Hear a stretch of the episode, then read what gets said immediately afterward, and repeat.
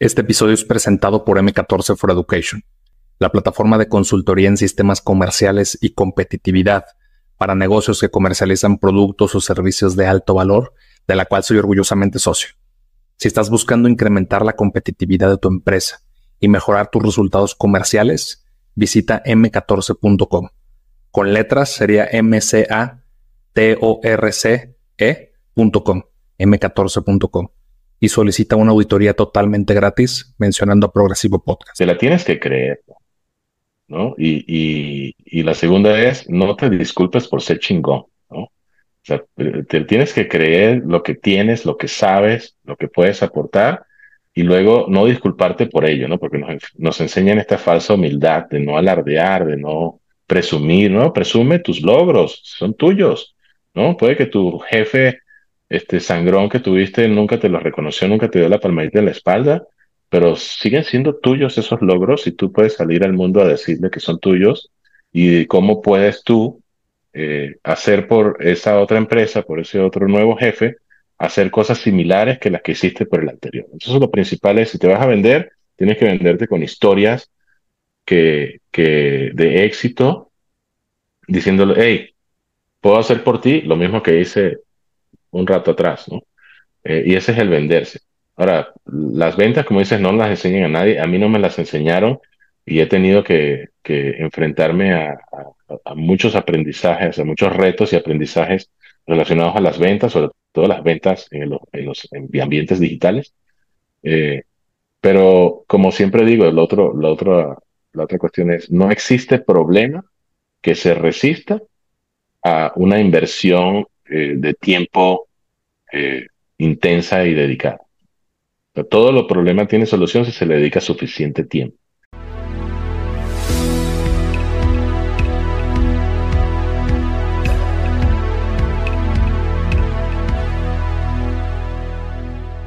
Bienvenidos a Progresivo Podcast, yo soy Alberto Larracilla y aquí entrevistaremos a personas destacadas por su mentalidad de grandeza.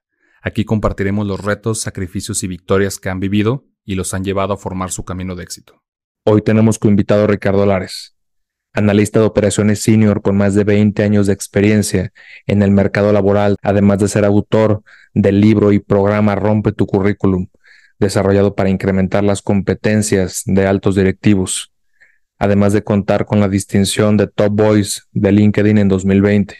Dentro de su carrera destaca su participación como director de operaciones en multinacionales como Coca-Cola Company, y en Procter Gamble como gerente de planta salud, seguridad y medioambiental. Hoy hablaremos de renunciar a tu trabajo para emprender, cómo ser más competitivo en el mercado laboral y crecer dentro de empresas multinacionales. Ricardo, bienvenido a Progresivo Podcast. Muchas gracias, muchas gracias. ¿Cómo estás? Pues muy bien, oye, pues estamos platicando que estás eh, actualmente en Saltillo por trabajo. Creo que regularmente el fin de año se complica, ¿no? De, los traslados de un punto a otro. Sí, sí, correcto. Eh, de hace un año para acá he estado involucrándome en proyectos de consultoría, que es una pues, de, mis, fortalezas basadas en mi, historial de, mejora continua y todo lo que he hecho por muchos años en el área de manufactura. Y, bueno, tocó un proyecto acá en, el área automotriz en, la zona de Saltillo, ¿no? Y llevo un año en esto de viajar fuera de casa, volviendo a mis orígenes, que fue una época que también viajaba mucho como auditor y cosas así. Pero bueno, estamos en otro momento de vida, vida, balance vida, donde ya están más grandes los, los hijos, etcétera, y se, se facilita, ¿no? Llevar a cabo este tipo de trabajo, además que me encanta y siento que es el tipo de trabajo para el que me preparé toda mi vida. Oye, amigo, ahora que mencionas el tema de etapa de vida, ¿en algún momento, en otra etapa de tu vida, estuviste en Río de Janeiro eh, con un amigos y con una experiencia en, un bar, en un, en un restaurante? Es una experiencia bastante peculiar. Sí, sí. Sí, bueno, he tenido la oportunidad de trabajar y al mismo tiempo, eh, que eso es una, es una bendición, ¿no? Trabajar y al mismo tiempo en el proceso de, ese transitar de los trabajos, hacer muy buenas amistades en los trabajos. Y, y, por supuesto, eso, esas amistades se, se crean a partir de compartir momentos muy personales, este, anécdotas, a veces graciosas, que, que siempre se recuerdan con mucho cariño y, y Brasil fue para mí un, un punto importantísimo en mi carrera porque también, como te mencionaba hace rato, era, era época en la que viajaba mucho y, fue una época en la que me formé mucho en el área de, manufactura, en cuestiones farmacéuticas, que era algo de lo que no sabía nada al principio, y, y, tampoco sabía mucho portugués, si acaso algunas palabras de italiano que fui combinando con el español y practicando y hablando todos los días, me volví muy fluido en ese idioma, ¿no? Entonces eh, me, me llevé de esa experiencia no solo los aprendizajes profesionales, sino grandes amistades como la de Osvaldo, este, Rufo, eh, anécdotas preciosas y también pues el idioma portugués que me ha servido muchísimo en mi carrera posteriormente. ¿no? Oye, que eras, eras el único que hablaba portugués.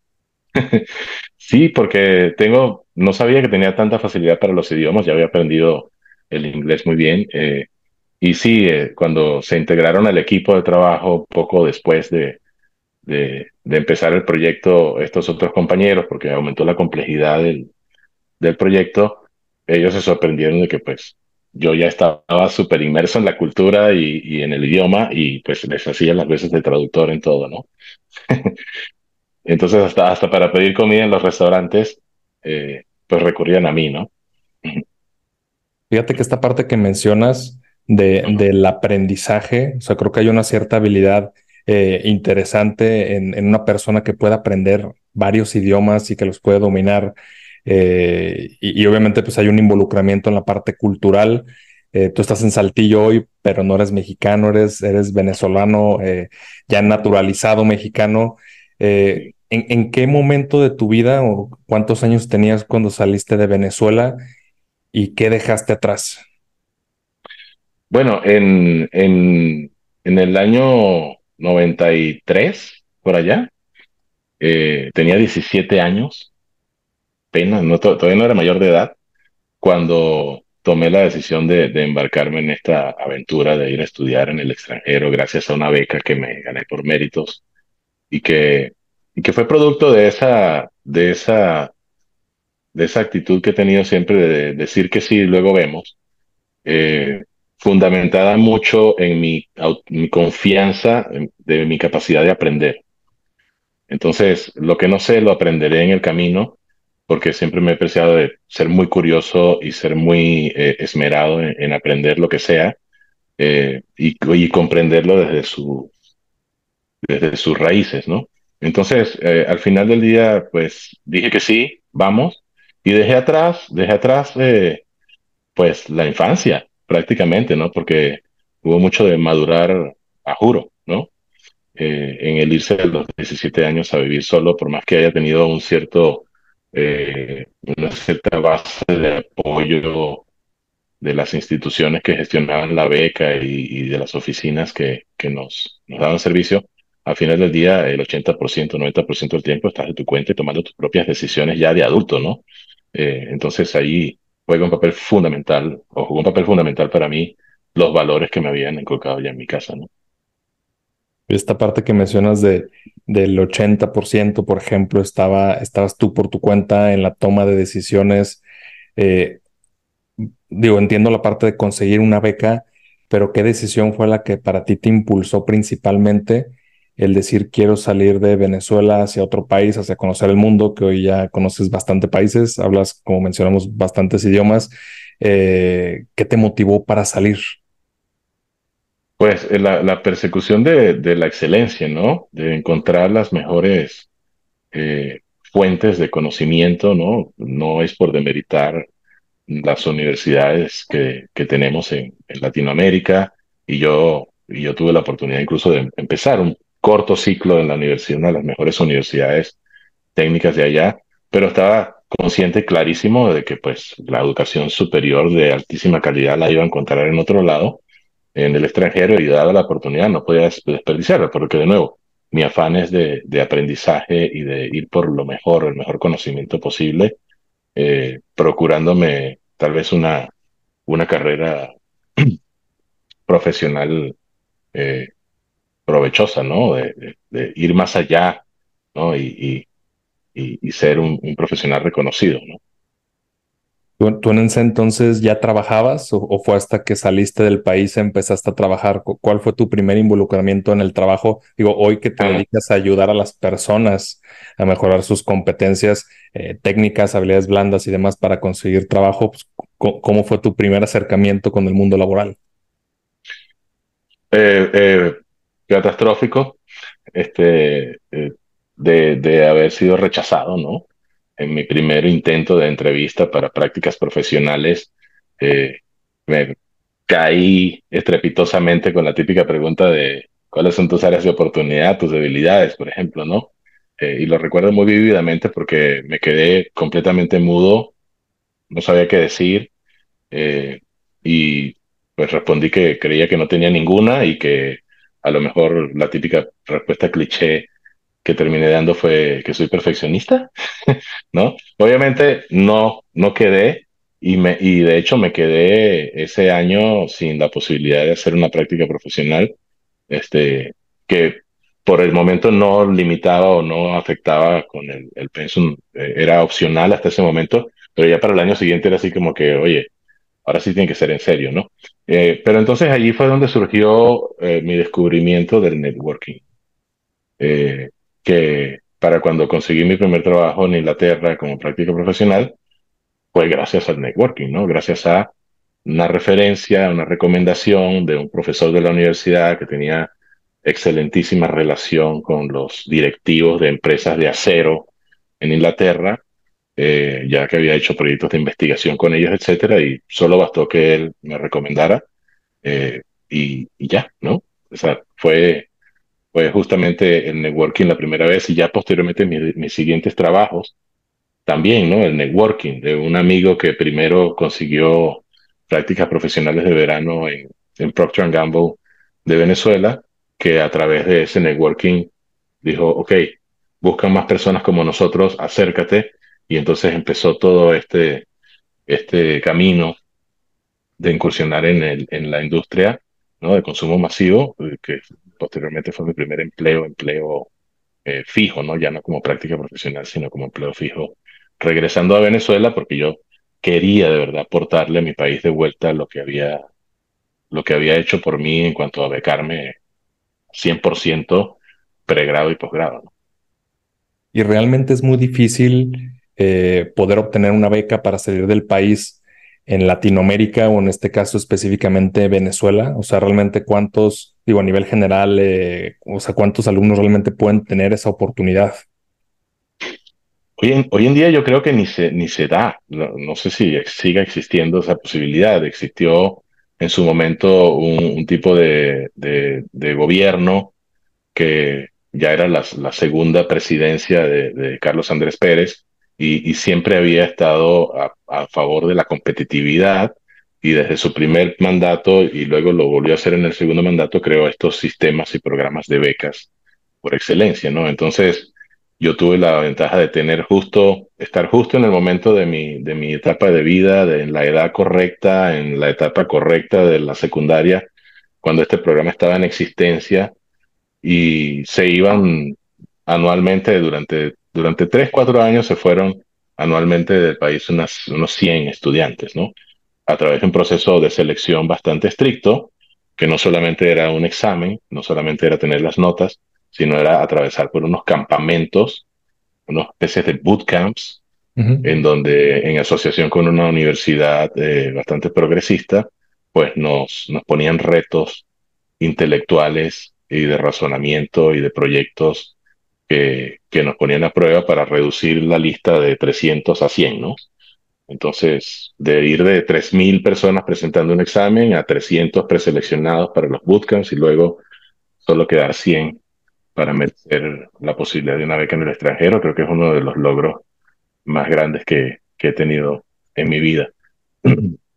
¿Y, ¿Y, cómo fue tu preparación a los, a los 17 años? Porque regularmente eh, las personas, y, digo el, estereotipo, ¿no? De lo que es un joven eh, a, esa edad o cercano a esa edad, que les gusta la fiesta, que están enfocados en la novia, que están metidos en otra cosa, o, al menos es el estereotipo que podemos tener de, la mayoría de las personas. Eh, ¿Qué pasaba por tu mente? ¿Cómo te preparaste? ¿En qué involucrabas tu tiempo para realmente poder ser uno de los 100 seleccionados?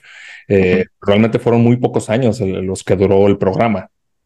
Sí, fueron muy pocos. Eh, yo siempre he sido de, como te decía, de aprender, ¿no? Y buscar aprender las cosas desde su raíz, entenderlas a profundidad y practicar mucho, ¿no? A mí luego, eh, en alguna época, no, no hoy, pero en una época cuando era mucho más joven, este, eh, en la época de la secundaria, etcétera, me decían pues que, que tenía un altísimo coeficiente intelectual o que era súper inteligente. Yo decía, no, yo lo que soy es muy esmerado, ¿no?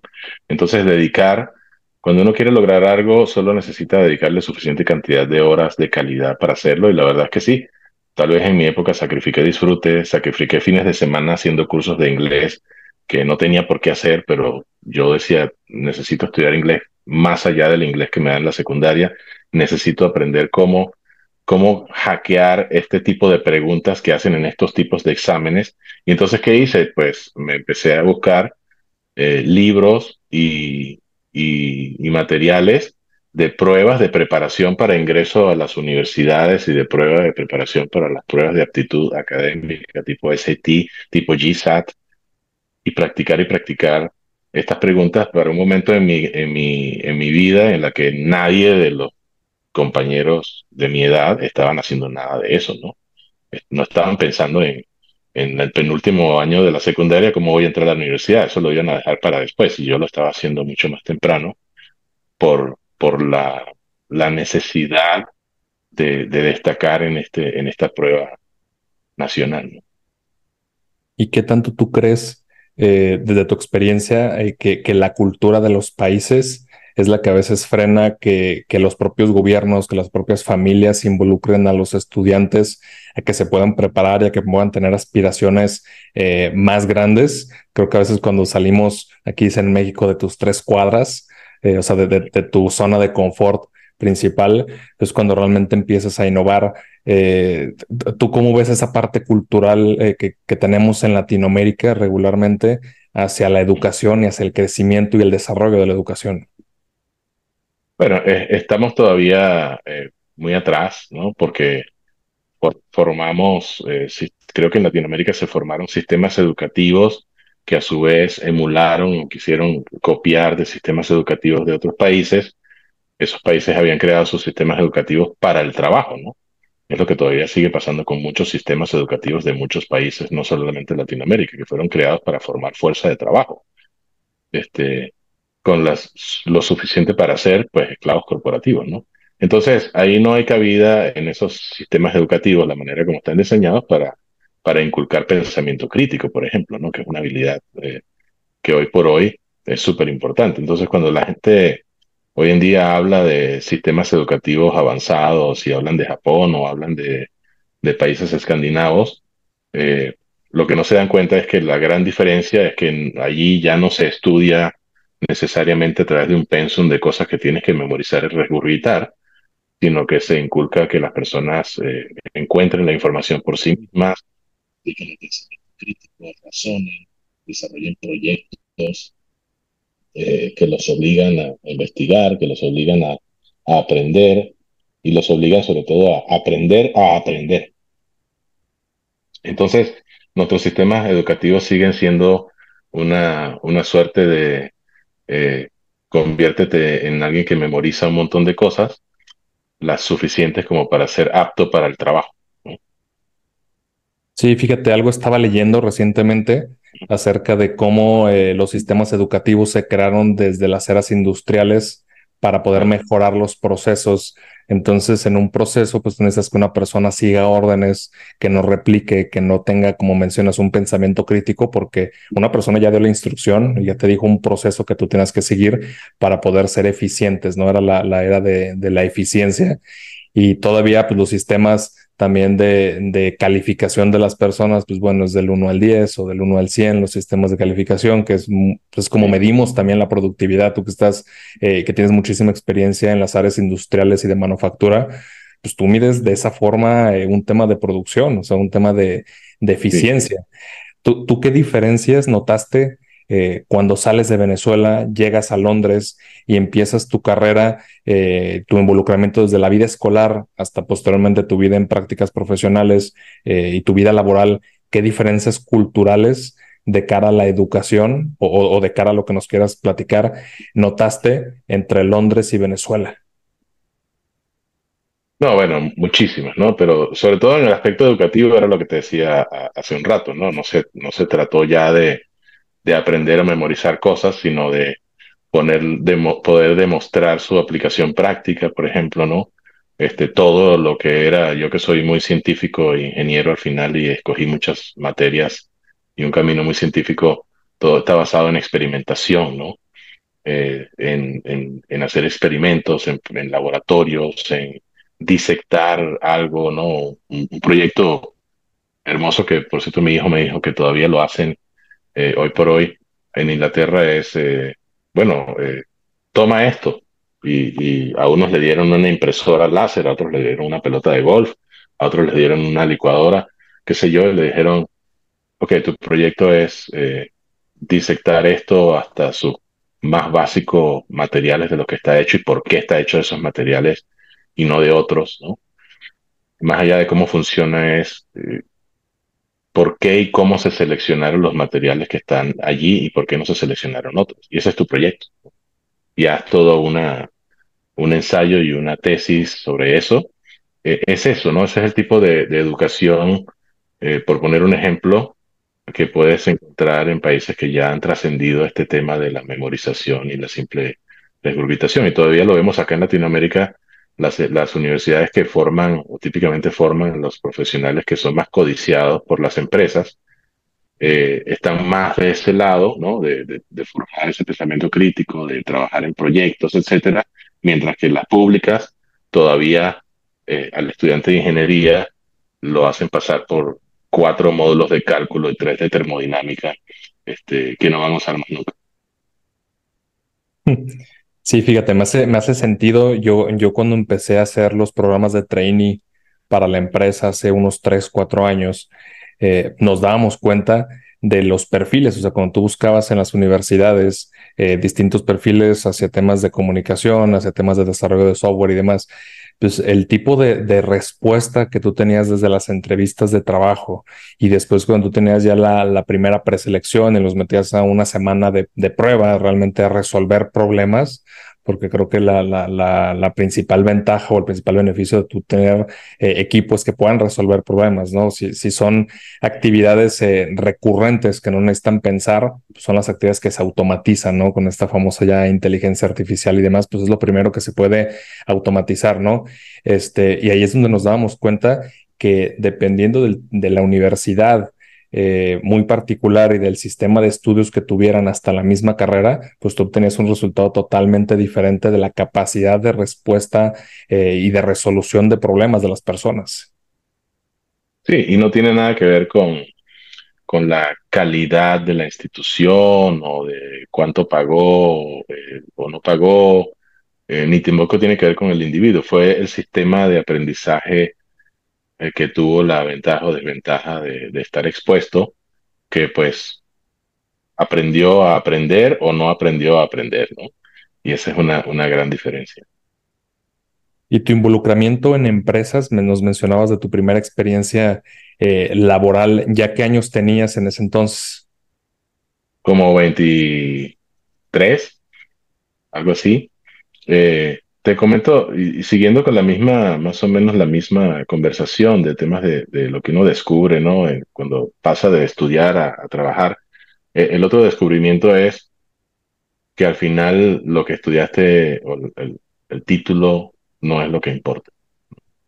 Y, y, eso, es, eso es algo que yo le digo mucho a los jóvenes hoy, les digo, lo importante es que pases por la universidad, ¿no? Que pases por una buena universidad, de preferencia, que te enseñe eh, más allá de simplemente memorizar cosas, porque eh, yo me empecé a topar y, te digo, yo estudié una carrera científica ingenieril y lo primero que me di cuenta eh, era que todos, no todos, pero una gran cantidad de mis, de mis compañeros eh, estaban buscando trabajo en la banca y los conseguían, los contrataban en la banca, en la banca de inversión, en la consultoría de management consulting, en la consultoría de accounting, este, se iban para Ernst Young y estaban aplicando a McKinsey, se iban para el Investment Bank de acá o el Investment Bank de allá, este, y muy pocos estábamos afanados en esta, eh, perseguir una, una, una ocupación que, que, donde pudiéramos poner en práctica lo, lo, que aprendimos en esos laboratorios, en esos experimentos, etcétera. Y, y, entonces ahí fue cuando primero me di cuenta, oh, wait, parece que a las empresas no les importa tanto, tanto, tanto el título de la carrera, sino otra cosa, ¿no? Eh, y luego cuando entré en empresa americana transnacional como Procter Gamble, también me topé con lo mismo, ¿no? Pues estaba en un departamento de R&D, Research and Development, donde había cuestiones cosméticas, farmacéuticas y de otra índole, pero mis colegas tenían carreras muy variadas que iban desde biología, licenciatura en biología, pasando por este, ingenierías de todos los tipos, hasta civil inclusive, que decías, ¿qué hace este ingeniero civil aquí en el área de empaques? Pues está haciendo lo que lo que está haciendo y lo está haciendo muy bien, ¿no? Y eso es lo que importa, ¿no?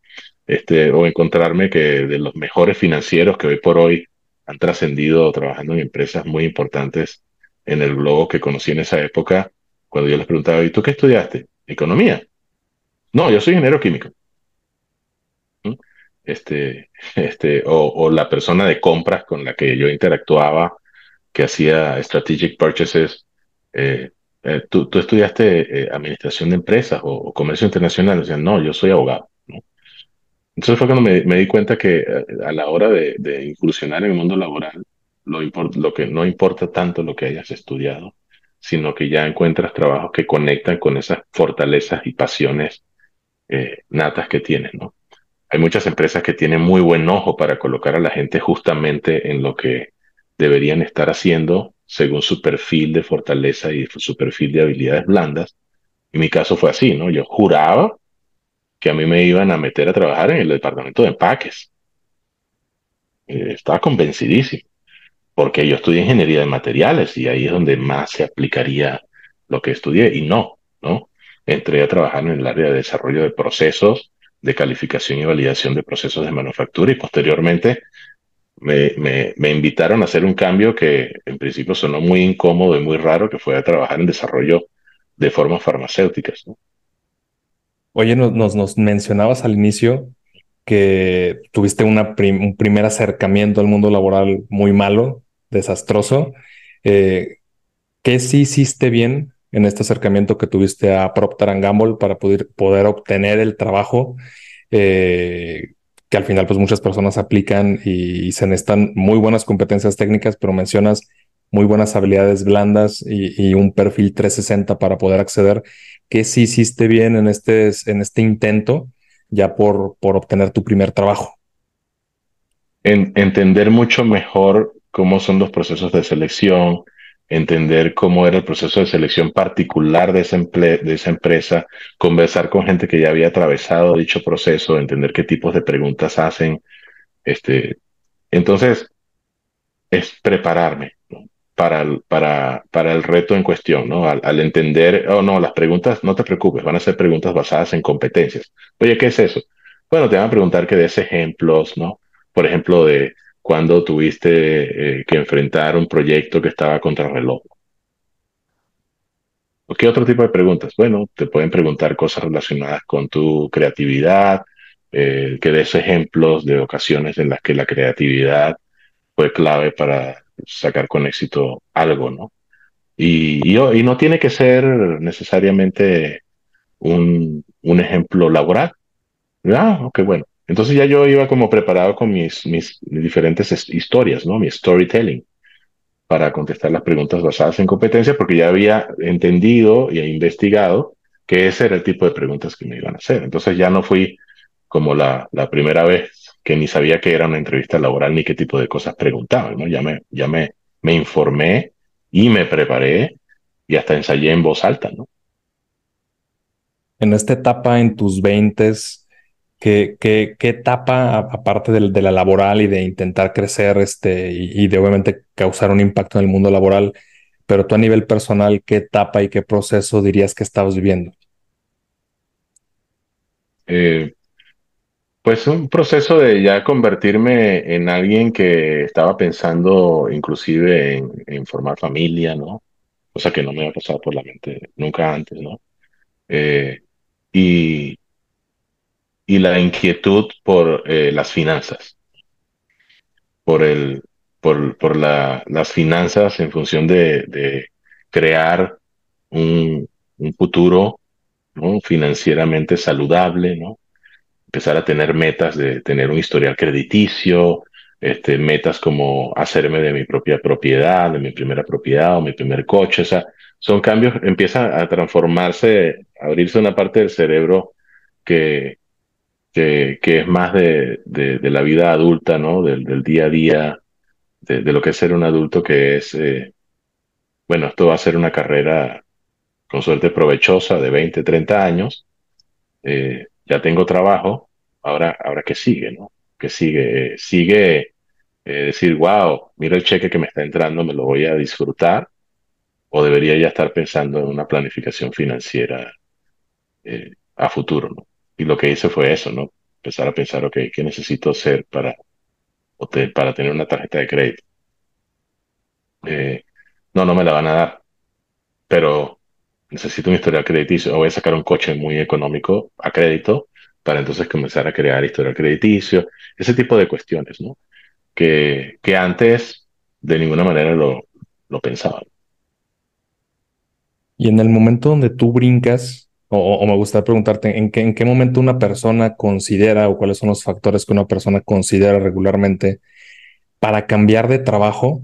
Porque creo que la mayoría, y sobre todo en Latinoamérica, pues ahí la, la, fuerza laboral está concentrada en trabajos regularmente muy mal pagados o trabajos donde hasta los empleados podrían pensar que hay un nivel de explotación laboral, este uh -huh. tiempo, esfuerzo versus retribución económica o salario emocional. Pero cuando tú estás en lo que podríamos denominar las grandes ligas de, empresas multinacionales y obviamente con una trayectoria ascendente, ¿cuál es el motivador en esa liga para cambiar de trabajo? Saber, para mí es saber reconocer y eso lo ponía en una publicación en LinkedIn el otro día, o sea, saber reconocer cuando estás empezando a dejar de disfrutar el camino. No importa cuán ambicioso o, o cuán loable sea tu objetivo, que tú tienes un objetivo, una meta profesional, ¿no? Eh, no importa si dejaste de disfrutar el proceso de llegar ahí o si para empeorar sientes que ya dejaste de aprender, Ahí, esas son las señales, pero claro, toma mucho, mucha madurez poder reconocer que ese momento ha llegado, ¿no? Porque pues hay el miedo al cambio, ¿no?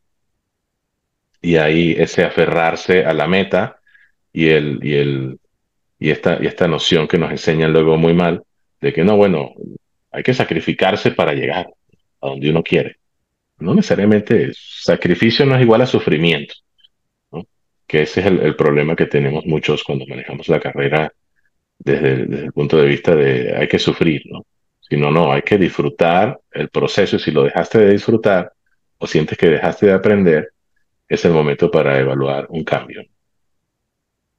Y creo que a veces esta dimensión de riesgo de qué es lo que yo tengo que ceder de mi persona que en este caso ya no lo estoy disfrutando, pero a lo mejor me gustaría ser el director de otra división o llegar a, otro tipo de puesto dentro de la empresa, pues, oye, voy a empezar a, a, dejarlo de disfrutar porque estoy invirtiendo, pero es en qué punto, o sea, cuánto tiempo y cuánto esfuerzo planeo invertir para poder llegar hacia allá.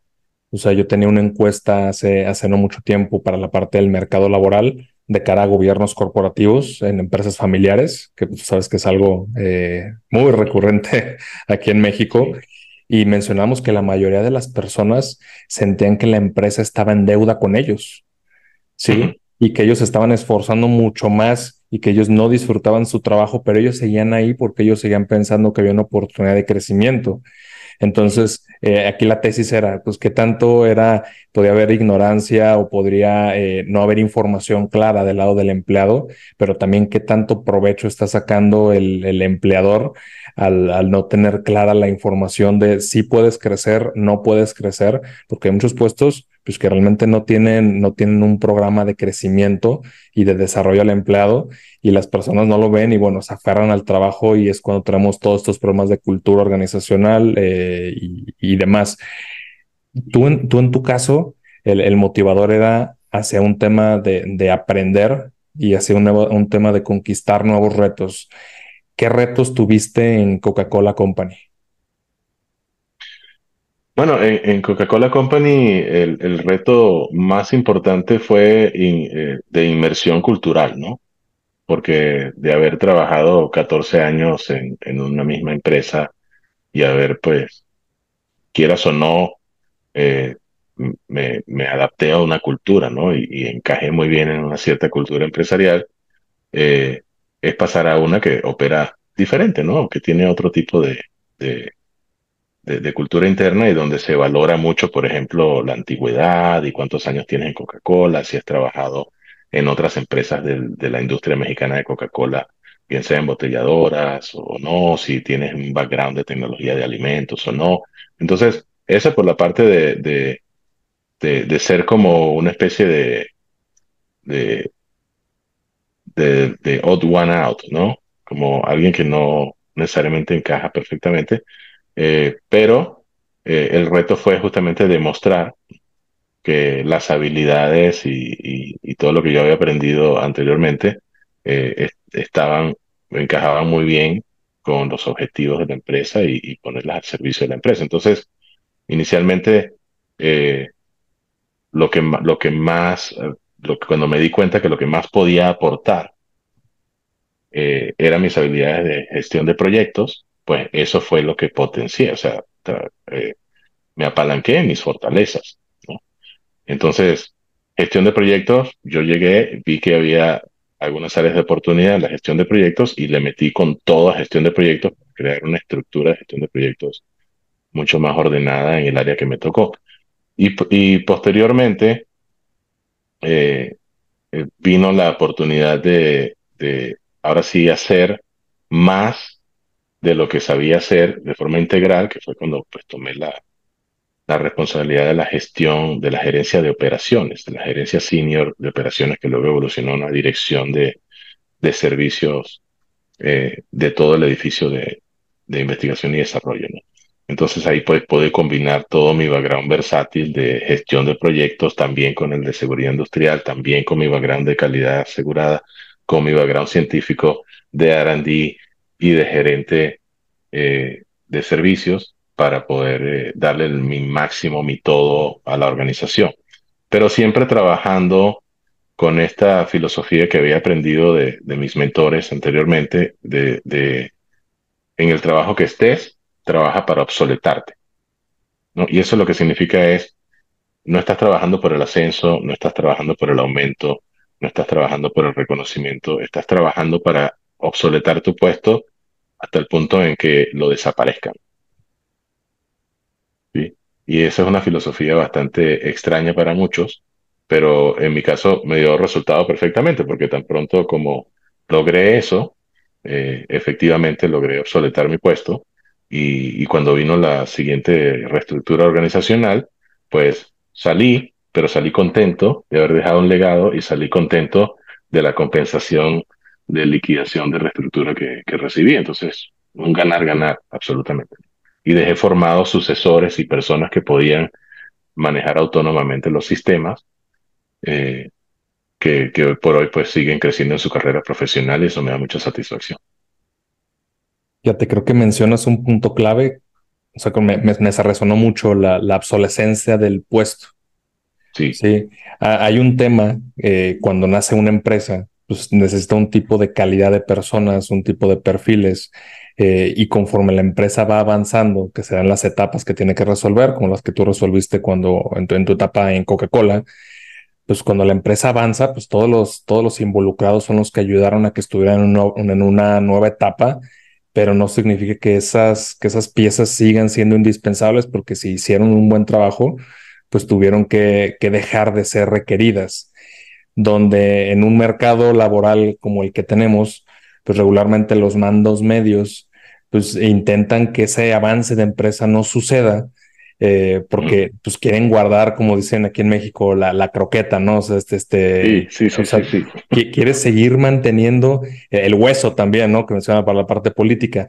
Entonces, oye, pues yo lo podría resolver rápido y hacerlo efectivo, pero voy a dejar de ser indispensable. Y si dejo de ser indispensable me van a correr. Entonces es mejor detener las cosas y seguir siendo indispensable y seguir ocultando eh, la, información o los procesos o el deber ser, porque es más importante yo sobre la empresa o sobre el objetivo. ¿Tú qué postura y, en tus años eh, y ahora con el involucramiento que tienes como consultor, eh, pues, qué te has encontrado de estos frenos de muchas empresas donde el director trae esta visión de hacer crecer la empresa y de desaparecer puestos para que crezcan y para que haya una estructura, no necesariamente que tengan que salir, pero después los mandos medios, pues se quieren encargar muchas veces de todo lo contrario. ¿A qué te has enfrentado?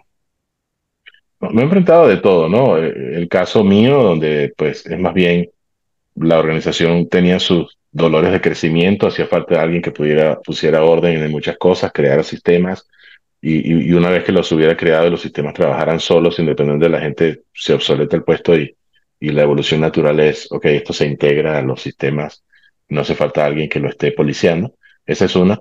Pero también está eh, el otro caso en donde la organización crece a un nivel que las personas que están allí en ese momento alcanzan su máximo nivel de incompetencia. Y, como dice la frase, ¿no? Todo el mundo es promovido hasta su máximo nivel de incompetencia, ¿no? Entonces es saber reconocer que también tú estás creciendo, la organización está creciendo y la organización en un momento puede que crezca o necesite dar un paso de crecimiento eh, que forzaría, te forzaría a ti a tu máximo nivel de incompetencia y es reconocer que, ok, es momento, en mi momento llegó hasta aquí. Eh, pero mucha gente se queja como, no, me pusieron un techo, no sé qué más. No, o sea, tú no puedes con lo que viene. Y por ende la dirección necesito buscar a alguien con otras capacidades, otras habilidades y reemplazarte. Pero no es nada personal necesariamente, ¿no? Eh, y está la otra, la otra versión de la historia en donde, como dices tú, ¿no? Se produce una especie de sabotaje, ¿no?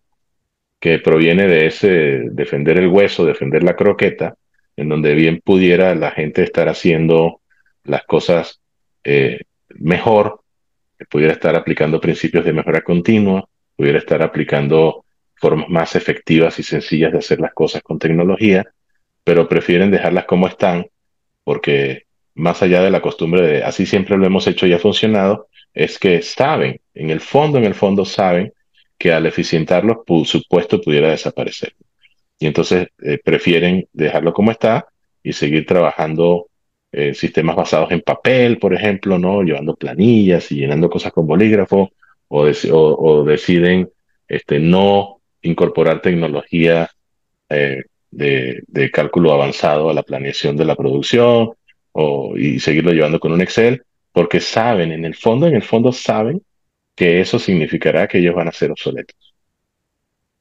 y entonces lo sabotean, consciente o inconscientemente lo sabotean.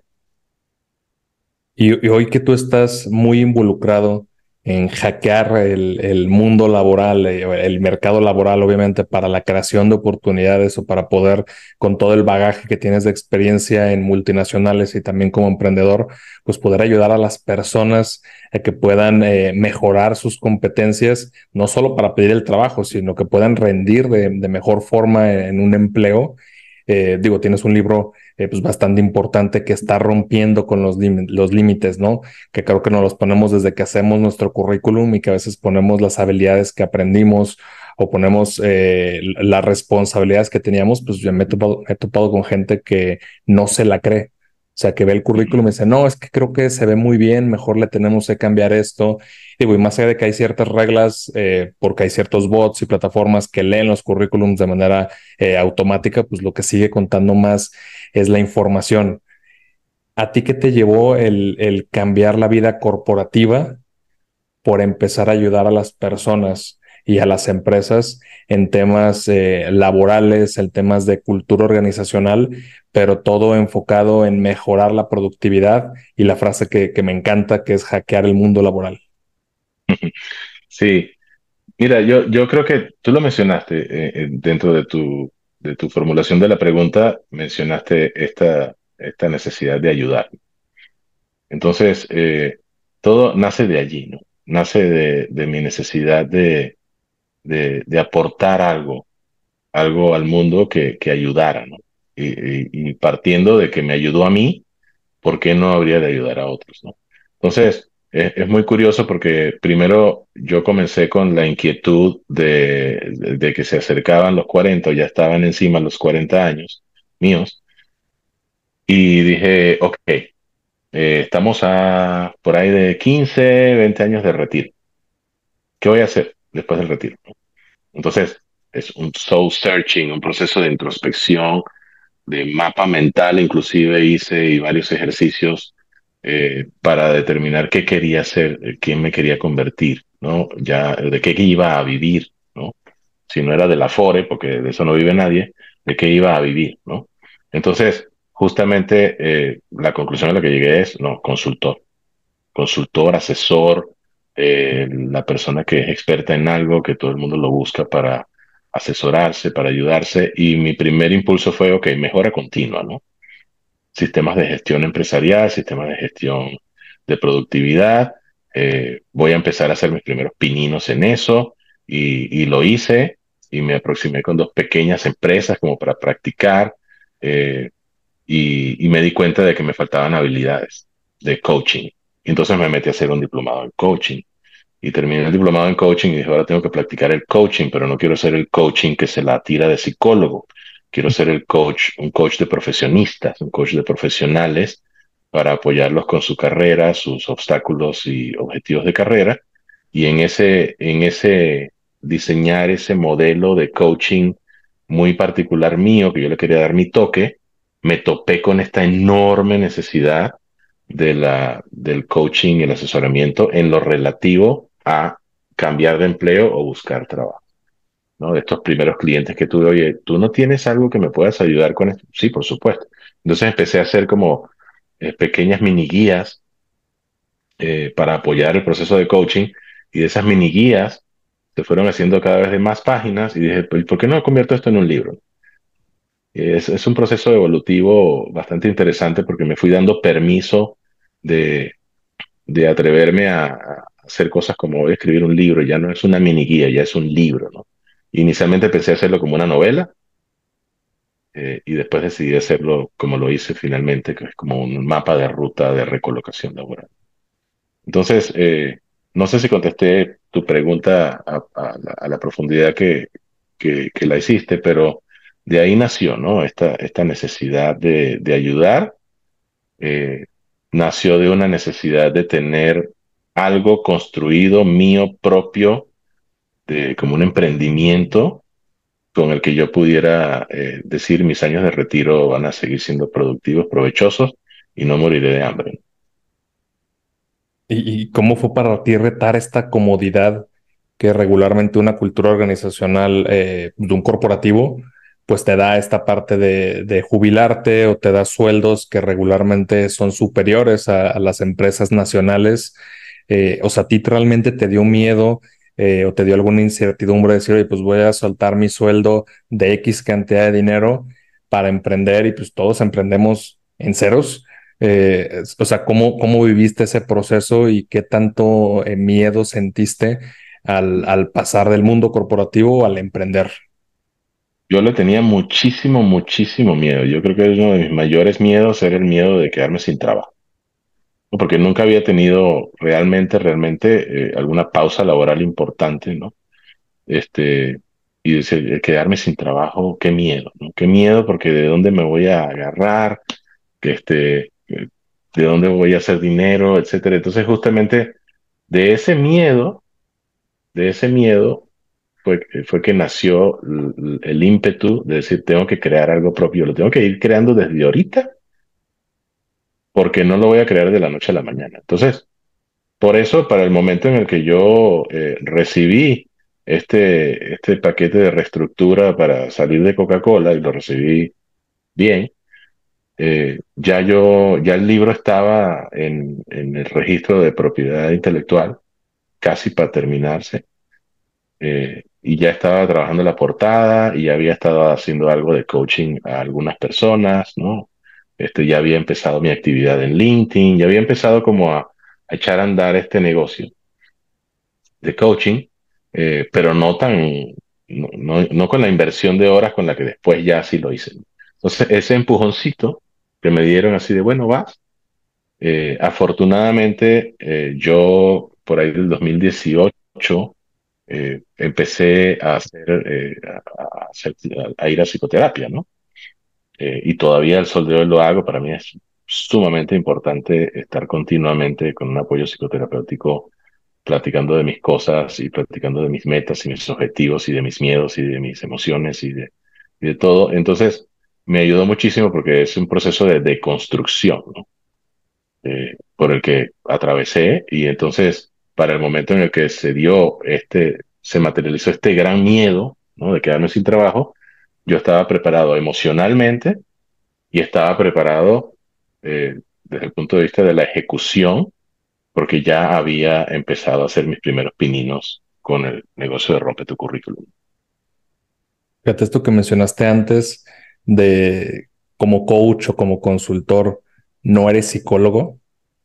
Y ahora, ahora lo conecto con, oye, pues qué tan preparado tengo que estar emocionalmente para quedarme sin trabajo, para saber que tengo que hacer un cambio en mi vida que probablemente pues va a retar regularmente todos los conocimientos y las ideas que yo tenga. Digo, las escuelas eh, no forman eh, regularmente emprendedores, empresarios, porque para ser emprendedor empresario tienes que saber vender y no enseñan a vender. O sea, no te puedes vender tú mismo, tú enseñas a las personas a venderse de una forma adecuada para poder escalar en el mercado laboral o poder conseguir un nuevo, su primer empleo también. Este, pero es porque los enseñas a venderse a sí mismos. Hoy, amigo, estamos llegando al final de la charla y me gustaría preguntarte, en todos estos años que tienes de experiencia, realmente con qué lecciones te quedas de cara a ayudar a las personas pero primero te tuviste que haber ayudado a ti mismo, o sea, primero por lo que te tuviste que haber superado esa parte psicológica y barrera de, miedo al, al, dejar un trabajo o, al que te despidan para tú poder emprender o para tú ser más competitivo en un trabajo, pues primero te tuvieron que haber rechazado. En todos estos años, ¿cuáles son o, o cuál será la lección principal que tú te quedas?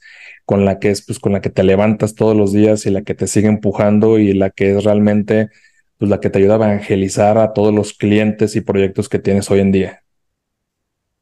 Son, son muchas cosas, ¿no? O sea, una, una de las principales cosas que le digo a la gente es, te la tienes que creer, ¿no? Y, y, y la segunda es, no te disculpes por ser chingón, ¿no? O sea, te tienes que creer lo que tienes, lo que sabes, lo que puedes aportar y luego no disculparte por ello, ¿no? Porque nos, nos enseñan esta falsa humildad de no alardear, de no presumir, ¿no? Presume tus logros, son tuyos, ¿no? Puede que tu jefe, este sangrón que tuviste, nunca te lo reconoció, nunca te dio la palmadita en la espalda, pero siguen siendo tuyos esos logros y tú puedes salir al mundo a decirle que son tuyos y cómo puedes tú eh, hacer por esa otra empresa, por ese otro nuevo jefe, hacer cosas similares que las que hiciste por el anterior. Entonces lo principal es, si te vas a vender, tienes que venderte con historias que, que de éxito, diciéndole, hey, puedo hacer por ti lo mismo que hice un rato atrás.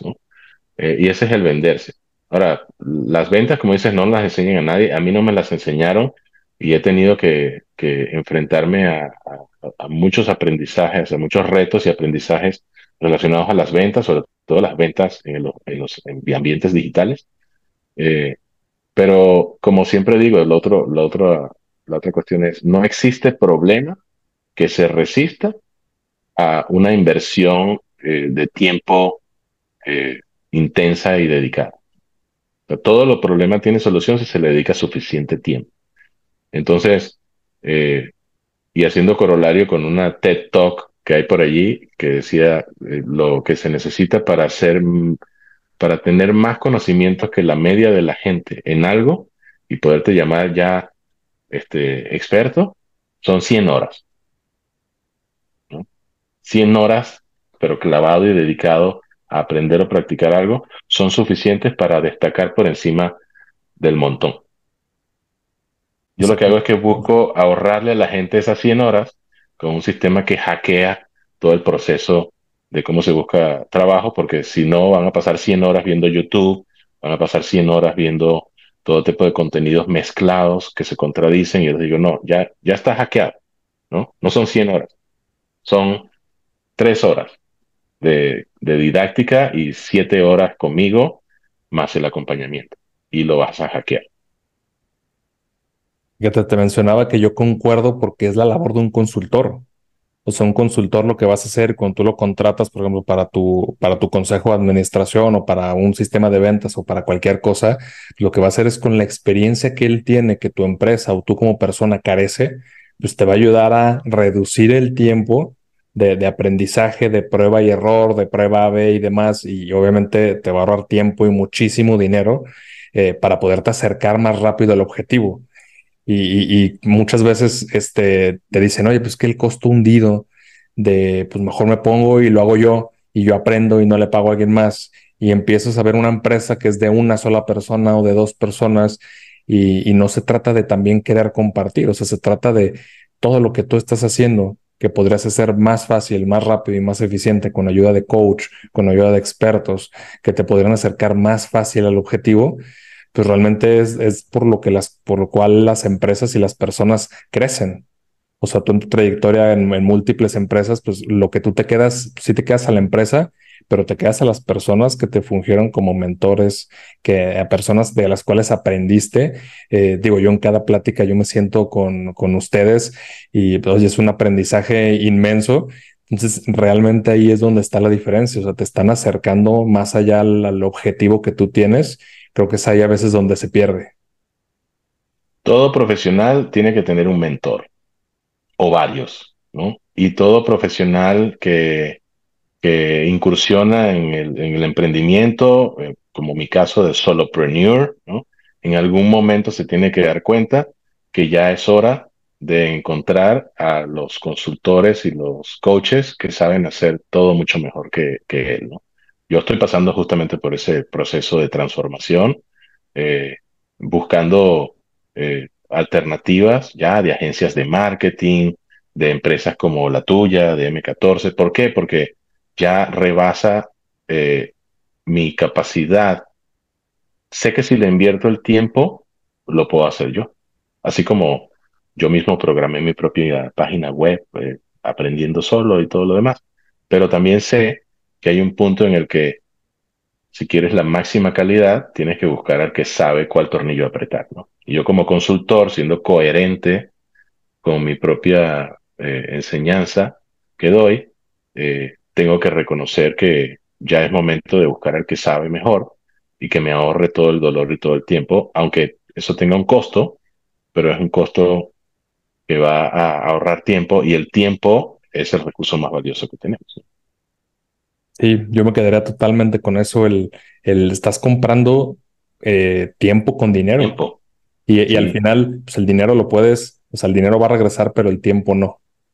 Sí, y el, y el momento de vida en el que estás no, no va a volver y es el punto donde tienes que, que aventarte. Y digo, es, es, lo que haces por, por toda la gente que te sigue, los que compran tus libros, eh, los talleres, por ahí tienes uno de cómo encontrar trabajo cuando estás en los 40 o después de los 40 y creo que a veces es un mercado totalmente desatendido. Creemos que la persona que busca trabajo es el que está en sus 20 o y demás, pero pues hay un gran mercado ahí de personas muy profesionales, muy capaces, que también tienen muchas responsabilidades y que necesitan ser más profesionales y adaptarse pues al mercado laboral actual.